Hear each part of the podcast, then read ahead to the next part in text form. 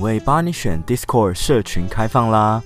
这是 Podcast 听众专属的互动社团，大家加入后可以针对节目对话延伸讨论，或是认识更多品味相仿、志同道合的朋友。未来还有 Discord 社员专属抽奖、线上 Live Podcast 等活动筹备中。我知道许多朋友并没有用过 Discord，希望品味帮你选 Barney's Talk 是你第一个加入的伺服器。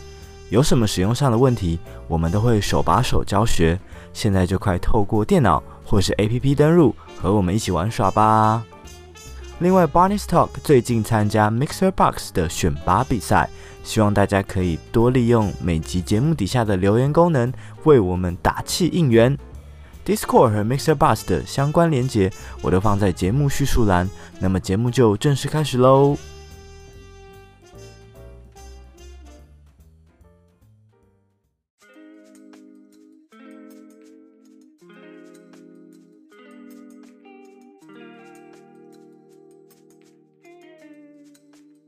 品味帮你选，帮你选品味。我是 Barney，我是 Hilda。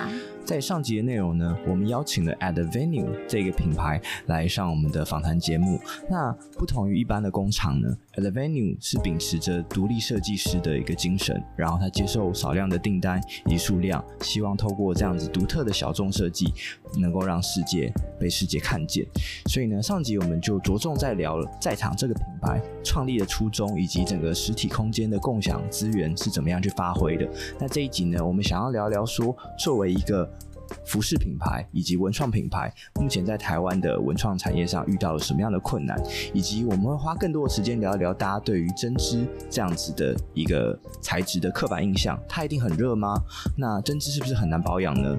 让我们欢迎 Wen 来跟我们更多的解答，以及一起聊聊。嗨，我是 Wen。嗨，Wen，嗯，我们想要问一下说，作为一个时尚产业啊，或者是纺织产业，有没有什么问题是你们一直以来想要改善的？当然，上集有讲到说，比如说人才断流的问题啊，那除了这个以外，有没有一些其他问题是你们一直觉得是一个隐忧，或者是让你们觉得困扰的？呃，应该说回到呃设计这件事情去思考时尚产业的话。呃，我会认为说，在很多的不同领域，比如说建筑设计、呃，工业设计，很多的设计都是在回应人的需求，并且解决问题。但到时尚业的时候，好像又有一点变化，变成是解决问题好像是次要的，大家在追求的是新跟特别。那我们会想要做的是，虽然人应该说打扮也是人的一个需求。那我们要怎么样有效的去达成这个需求，而不会有很多的呃不必要的浪费啊，或者是呃没有办法精准的达到这些消费者的痛点。所以我觉得比较需要改善的是说，呃，我们怎么样跟消费者沟通。像是我们自己本身在制作衣服的时候，就比较不会是说，可能总监设计师们自己决定了我这一季的设计方向，我就一路的完成整个系列，然后没有任何的沟通空间。其实我们比较在意的是说，呃，我的东西要怎么共创，就是说，当我们的一个概念或是商品完成的时候，我们会拿这件衣服从公司上到下。不管你是几岁的女生，你是怎么样身形的女生，高矮胖瘦，你都。能穿得进去你就试看看吧，就每个人都会回馈出就是意想不到的答案。有些衣服可能设计师本身没有思考到的，但穿着者想到了，那设计师就可以去解决。那甚至是说我们在呃设计过程中并没有想到的，消费端的人想到了，那我们就可以透过我们的销售员回报给我们说，呃，我们的客人有什么样的需求，我们下一次是不是可以改善？我觉得这样的话可以让我们这样一来一往，去把我们想要表达的、想要解决的问题越快越精准的去解决掉。嗯，所以我这样理解下来，等于比起很多的快时尚或者是大众品牌，你们多了一个设计师相互了解或者是嗯评比的一个环节嘛？嗯，应该说比起评比的话，我觉得呃，可能大家用更开放的心态去思考，呃。不管是品味眼光也好，或者是说呃穿着上的需求也好，就是大家都是很开放的给意见。那当然说意见要同等出一致的方向是不太可能的，但是能够了解大多数人的需求，好像是我认为不管是什么产业来说都是非常重要的一个一件事情。嗯，其实在我上半集这样听下来，然后还有刚刚威廉的跟我们的分享，我认为在场这一个品牌，它是一个非常有机的一个地方，它非常有生命力，而且，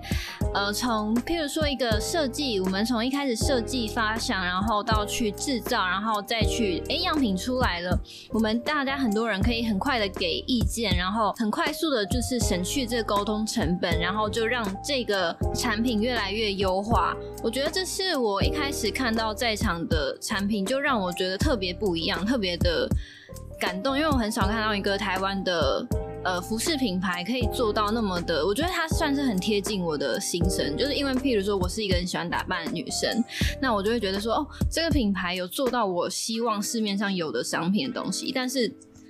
就是因为一直以来没有看过，所以我现在看到了，我觉得很惊艳这样子。所以我觉得这个场域就包含，因为你们有呃这个四个楼层嘛，然后每个楼层都有不同的功能，所以我觉得就是真的是很活化、很有机的，然后可以让这些努力最后真的都回到商品身上，让它变成一个消费者会很喜欢的东西。但是就是。同时上来说，因为其实我们一开始跟在场有做一个出访，其实那个时候我们有问到一个问题，就是说在台湾针织是不是它的生产，它的，因为你们有说过你们是有自己在培育设计师，他去可以实际上执行生产的，可是这是你们的强项，但在台湾其实大部分的年轻一代已经没有办法再去做这样子机器的操作，就是它还是有一个断层的。那在台湾针织，它算是一个夕阳产业吗？呃，如果要说夕阳这件事的定义，我觉得呃很难去讲。应该要说，呃，在这个产业中的某一些职位啊，某一些工作，是不是快要消失了的话，我会说是。但是它并不像，应该说台湾的纺织其实蛮厉害的，产值也非常高，只是说我们整个产业链已经被截断了。它可能只剩下某些部分还存在台湾。那我们在呃人才培训上其实是并行的，我们并不是说完全依靠呃在台湾的年轻人，因为我们还有其实我们在中国是有配合的工厂的，是我们自己的工厂。那这两边其实我觉得是一个良性的沟通啦。像我们这边的同事，他们可能做出一款开发，其实会去问中国的师傅们说：“哎、这款你们能不能做？”如果不能做的话，师傅是不是可以给我一些建议，我下一次改善？所以其实我们还是呃透过了很多资源去协助我们。那同时间，我是希望两边是可以一起成长。比如说，我们的师傅更能够接收到，哦，原来现在比较年轻的市场，或是呃比较新颖的需求，或是设计，或是想要做到什么样的工艺。那我们这边台湾的年轻人就可以知道说，我想要做到这样的工艺和这样的效果，我需要有什么样的技能，两边是互相增长的。等于就是说，一个是研发中心，然后一个算是生产中心的。对，虽然我们其实没有很直接的关系啦，但是因为毕竟隶属同一家公司，所以两边人其实是还蛮良性的在沟通的。所以，因为一直以来我会有一个刻板印象，就是好像成衣产业在台湾，就是大家都会说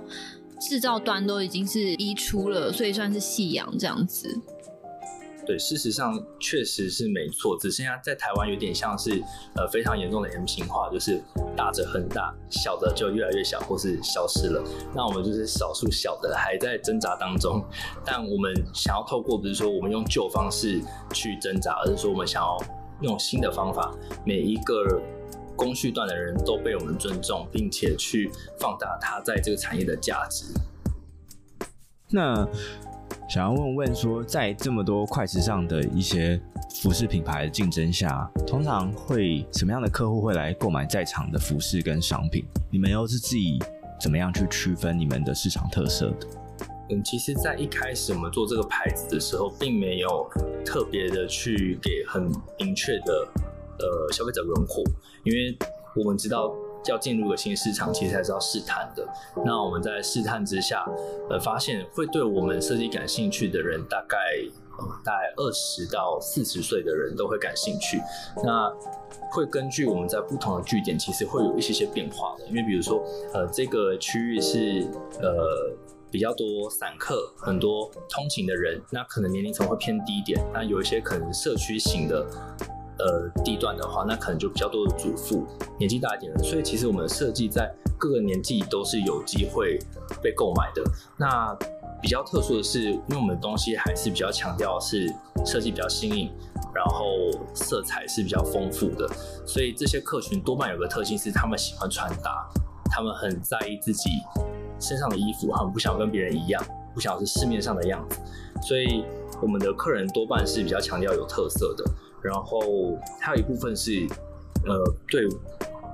艺文啊，或是对文创感兴趣的，就是他们可能听到我们品牌故事，他们知道这个东西它制作过程并不容易，然后有设计师独立的想法，他们就会想买我们的东西。嗯，那可是目前看到，比如说不管是实体的店面，或者是网络的通路，好像都是以。啊，包包啊，然后相关的周边，然后女装为主。那未来有考虑推出男装的系列吗？嗯，其实我们一直都有在思考推出男装。那目前我们稍微有点触及到男装的范围，是我们会推出情侣装，或者是那种没有性别的中性的，对，就有些 sex，对对，或者是一些 oversize 的款式，就是它是比较大，那男生穿、女生穿都可以穿出自己的风格。那因为男装市场它本身是我认为是比较难的，因为女生市场其实由低价到高价，还有便宜到昂贵都有人在做，但男生市场是比较极端的，不是走非常高价就是非常低价，所以我觉得男生市场它是需要呃经历过一些市场调查才有办法去执行的。那这在我们未来是有一些计划在执行当中的。诶、如果像是 Barney 也算是有一点小骚包的人，你会希望在场会推出什么样的东西？就是你目前看到他们的，然后你会觉得说，哦，这个如果我可以放在我身上哪里，我会很开心。如果就现有的产品的话，我看到一个比较意外的，就是那个。那个，因为在场不是二楼有咖啡厅吗？然后他那个杯垫有那个球球，我觉得那好疗愈哦。所以你想要放在你的脖子周围，像那个波迪斯一样的？不是，没有放在身上。我说，比如说放在家里或者是办公桌，然后放没有放饮料的时候，就可以摸一摸那个，感觉很像在摸猫猫的那个肉球的感觉。哎、欸，可是那个是那个家居的摆饰啊。我是说，如果是服饰配件的话，还是其实你觉得它的那个包包，其实你是可以背的。但是因为呃，我我看到一款是做异材质拼接的，然后它的整个包包是比较三三角形的，那我会觉得它的那个剪裁比较偏女包。等下如果是像一些比较中性的一些文青，不是有那种直的包，那种可能就比较没有性别上的一些大家对它的印象。什么意思？像是托特包、托特包那种，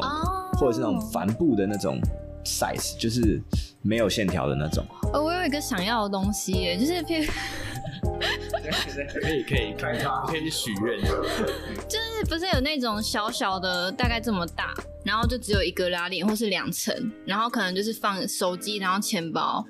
对，然后它上面有一条细细的。我就想说，如果它就是一，它后面可能用帆布，可是如果最前面是你们的，譬如说针织的图腾，然后可能出去的时候，因为女生现在有时候喜欢背小小的包包，那可能那个就放手机。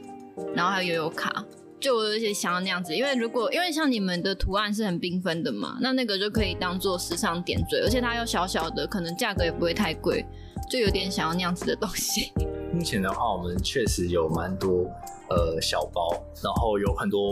会在近期上市的。那我们自己同事间就是会戏称他们为废包，但是它功能性没有那么高，但确实现代人蛮需要的，就是一个。呃，我只需要放手机、钱包，甚至现在有可能钱包都不需要了，我就可以出门的一个状态。所以，我们有蛮多这样子的单品，会在接下来的秋冬就会上市这样。啊，那可以，真、嗯、是可以期待一下，期待一下。那诶，像 Wayne 刚刚有提到说，比如说你们在研发上有一些是 oversize 的，那我会好奇说，oversize 在针织的材质上会怎么呈现？因为我们通常对针织的印象可能是它是比较苗条，或是比较贴身的。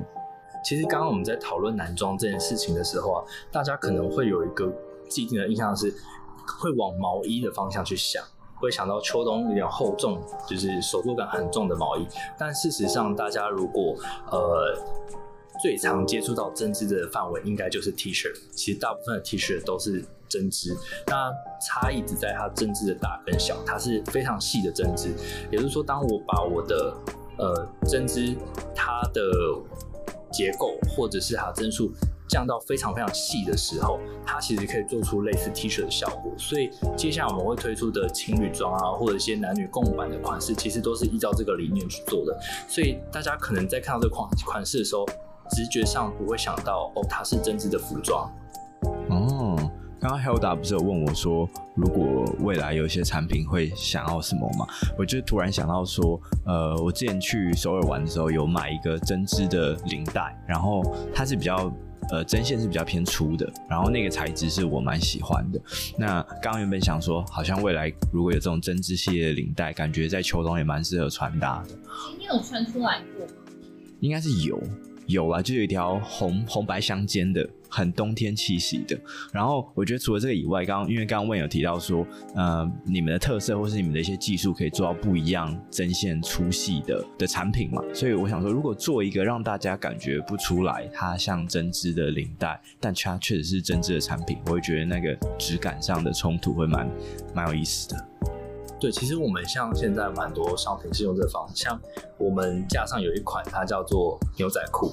但它并不是真的牛仔裤，它是用针织去做的，然后它用了惯用的牛仔色，然后还做出了刷破效果，然后还有假的缝线，所以它看起来就蛮有趣的，就是外形上好像是牛仔裤，但是看得出来是针织在模仿牛仔裤的样子，然后相对的又更舒适。所以其实这一款就蛮受到大家的欢迎哦，向牛仔裤致敬的感觉，嗯、有种面飞面的感觉。国士无双，透露年龄。好，好，我想问一下，说啊，问、呃、那刚刚其实帮我们破除了很多大家对于针织单品的一些刻板印象。那我也想要接着问说，通常针织系列的产品啊，要怎么样去保养它呢？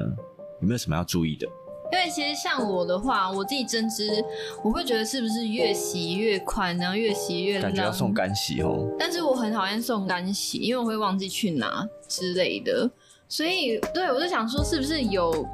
有比较好？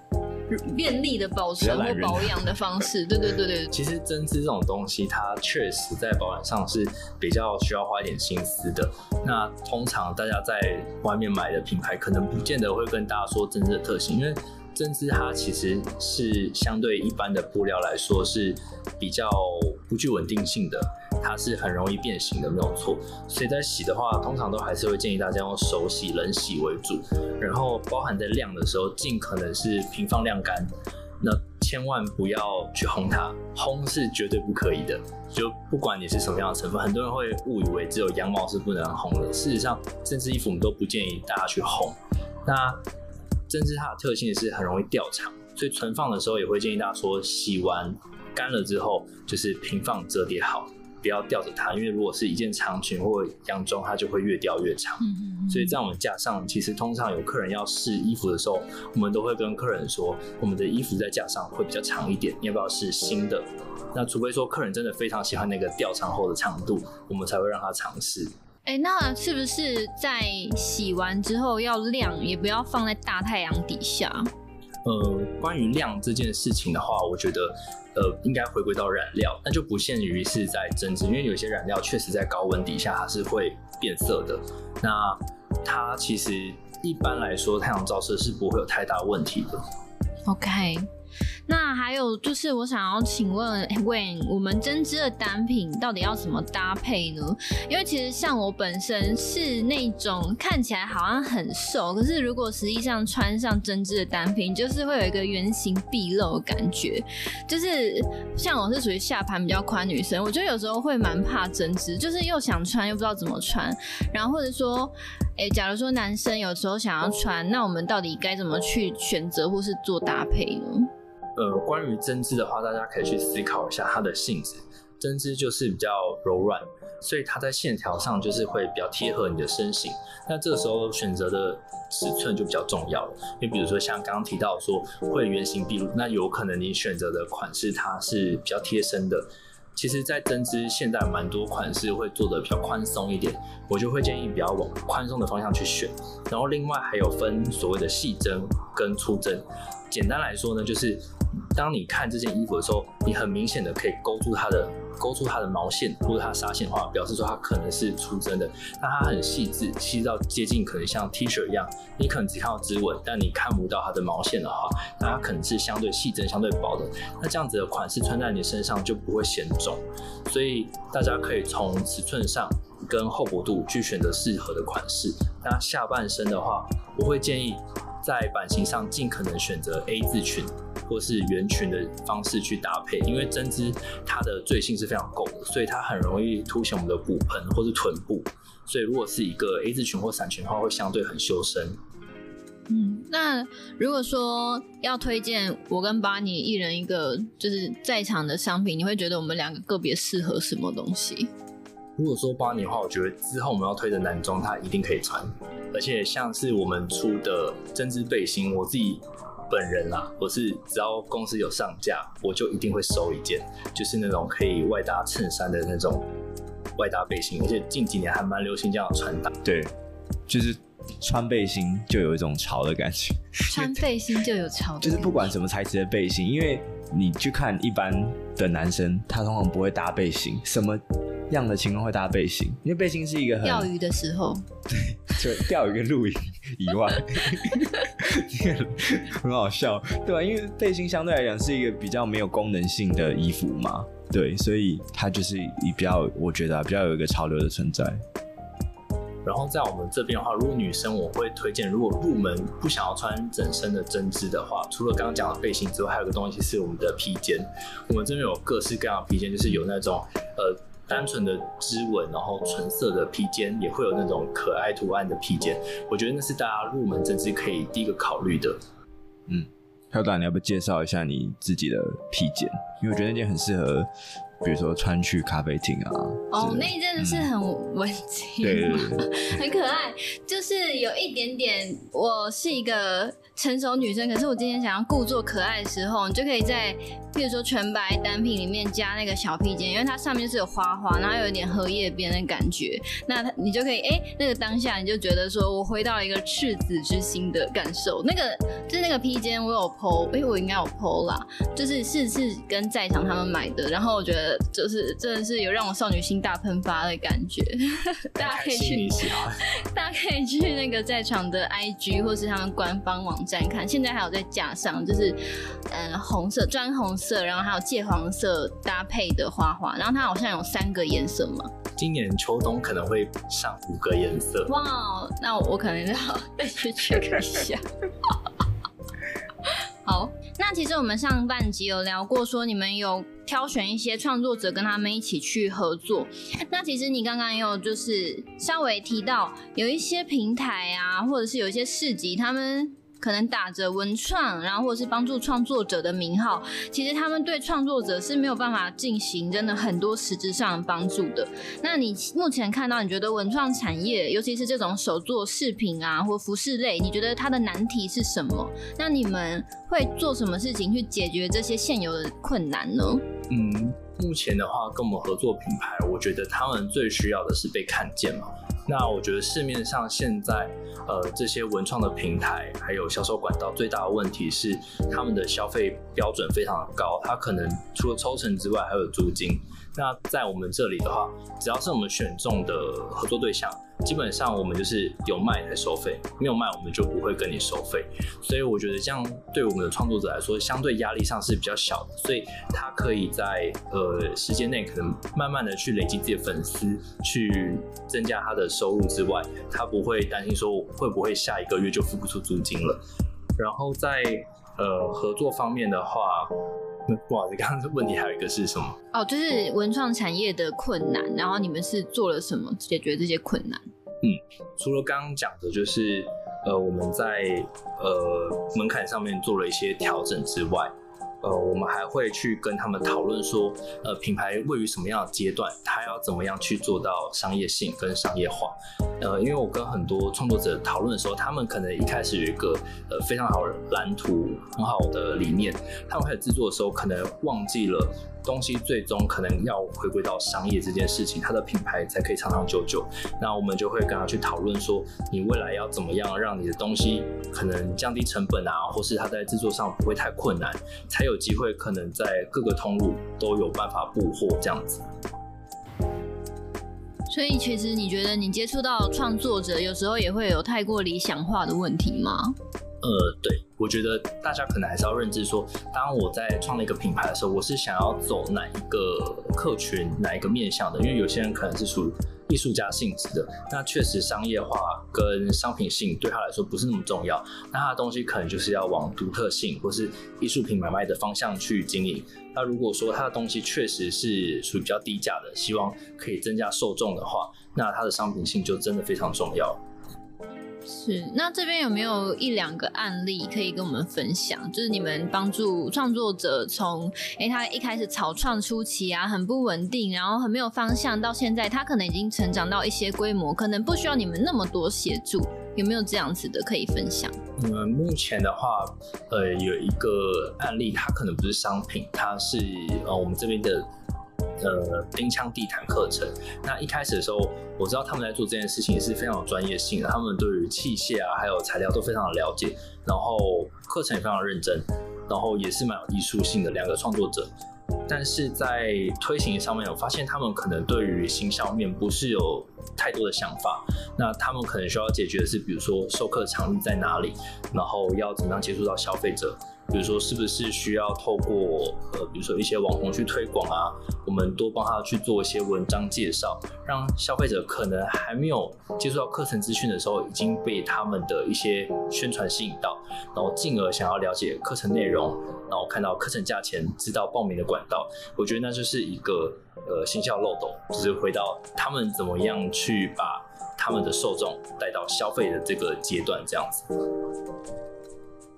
嗯，我觉得在场除了说呃一直保持着一个小众然后创新的精神之外，我觉得有一个很棒的一个特点，就是说在你们的工作室啊，其实还包有着很多呃针织用的机台嘛，比如说我们刚刚讲到粗细的，不管是五针、七针、十四针的这种机台，让它可以昌平从比如说夏日的薄纱到比较粗的这一种呃毛衣、外套等等的产品，所以我觉得这场域某种程度也很像是一个针织的博物馆。那为来，你们之后还有什么想法去利用这样子的一个场域吗？目前是有的，就是除了说像呃这个针织博物馆的意思是说，我们把工厂端该有的呃每一个工序啊，每一个器械都以最经典的方式在那边呈现之外，就是目前我们呃还想要把针织相关的一些工作坊课程集结在这个地方，因为我觉得光是让大家看到，好像会。呃，没办法深刻体会，所以希望是大家可以参与进来。那未来如果这边有很多课程的话，大家可以透过实作去了解，其实这一针一线真的蛮不容易的。所以这样子的课程会是设计给可能已经有设计底子的 maybe 大学生，还是说一般的素人对这种时尚针织服饰完全没了解的人也可以来参加？其实我的设定会比较像观光工厂那样子，哦，那他可能做的更小型是。呃，谁来都可以。那他不用做出一个很厉害的作品，而是体验那个过程。我觉得过程都是最重要的。所以你们有办法把这样子的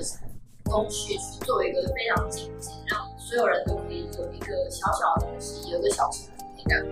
对，就是我们目前正在努力策划的方向，希望可以在明年的时候规划完成这样。哇，那如果真的有的话，我觉得我一定要来参加。可以，可以，我可以邀请你们一起来参与我的课程。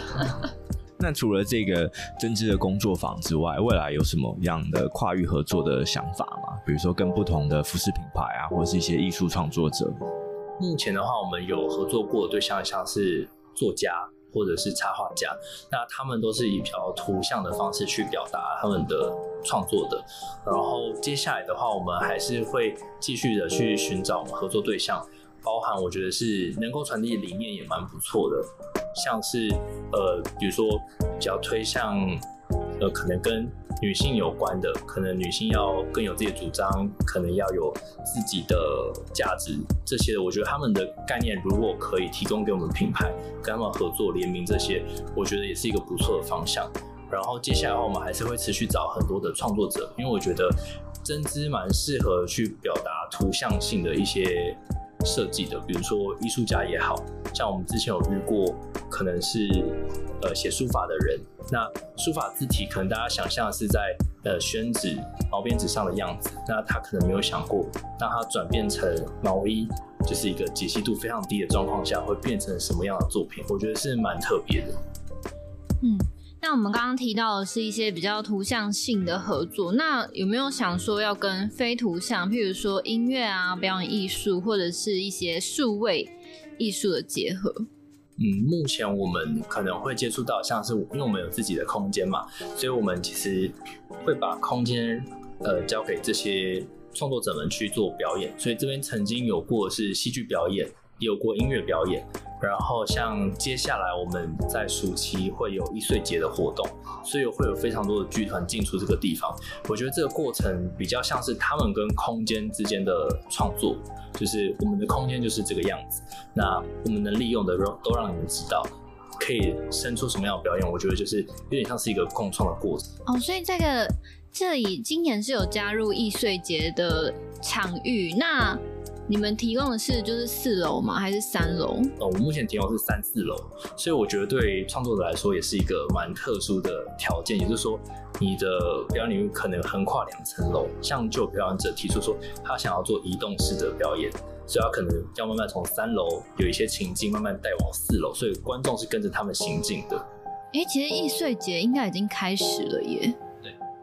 所以你们这边，嗯。一些表演去开始。哦。哦，是是是是，好，简单说一下，易碎节就是一个谁都可以参加的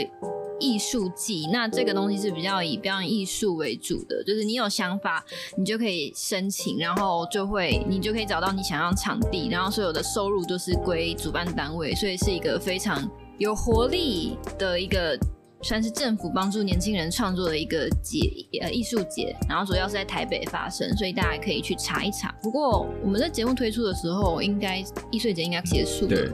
那我觉得最后，我觉得大家如果就算不买衣服，但是现在很多人他们还是有很多，诶，譬如说替代空间呐的需求，譬如说四楼呃三楼是一个工作空间嘛，然后二楼是一个咖啡厅。那你可以跟我们讲一下它的营业时间，或是要怎么借用这样子吗？目前我们的营业时间呢是从十一点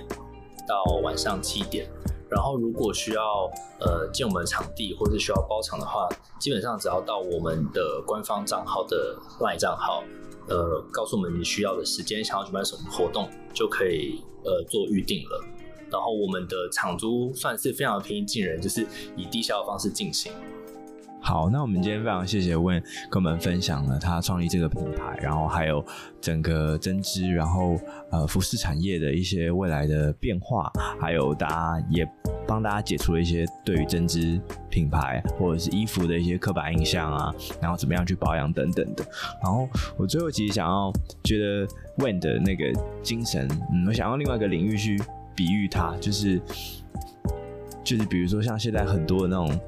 建案的设计师，他都想要做很多很酷的东西，但是可能最后回到建商那边，他可能想要做一个中规中矩的食品屋，比较可以让整个市场去接受。然后我觉得啊、当然领域不一样，可是我觉得问的在做的事情就是啊、在场在透过啊、品牌的创作过程，让设计师跟消费端或者是购买者产生一个更呃平时的连接。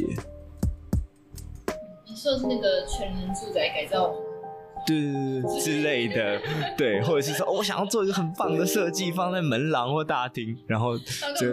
对对对对对，然后建商就这好困扰，这个食品屋还是对，还是中规中矩的做就好了。好，那所以啊、呃，如果大家不管是对于针织啊，或者是咖啡或是相关的空间利用，有兴趣的话，都可以来大道城的在场走一走。我觉得会对你来讲是一个相对很棒的一个环境体验。对，然后晚上可以去隔壁的 Antique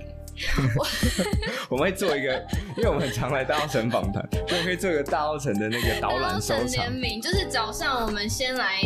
呃在场喝咖啡，然后下午就觉得有点哦，我觉得有点累了，我们就去隔壁的木纹听颂钵。我我觉得我们要出一个那个大稻埕 pass。对对，然后晚上就去那个去喝酒。对对对，你觉得消费可以凭这种帮你收打打折子。对对，就是只要说是 Barney Talk 的好朋友，我们就有一个那个大稻埕一日券，Barney Talk 券。对对对对，我觉得这个想法不错。好，那这里如果大家喜欢的话，都可以来大稻城这边逛逛，或者是到官方网站或是 IG 搜寻 at the venue 在场。那评论帮你选就到这边喽，记得追踪我们的 IG Barney Talk，然后还有 Helda 的 IG。那各位喜欢我们节目内容的听众们，请不吝啬动动你们的小手指头，到 Apple Podcast、还有 Spotify、还有各大平台帮我们留下五颗星，还有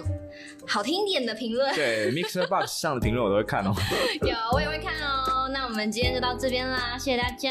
大家再见，拜拜，拜拜。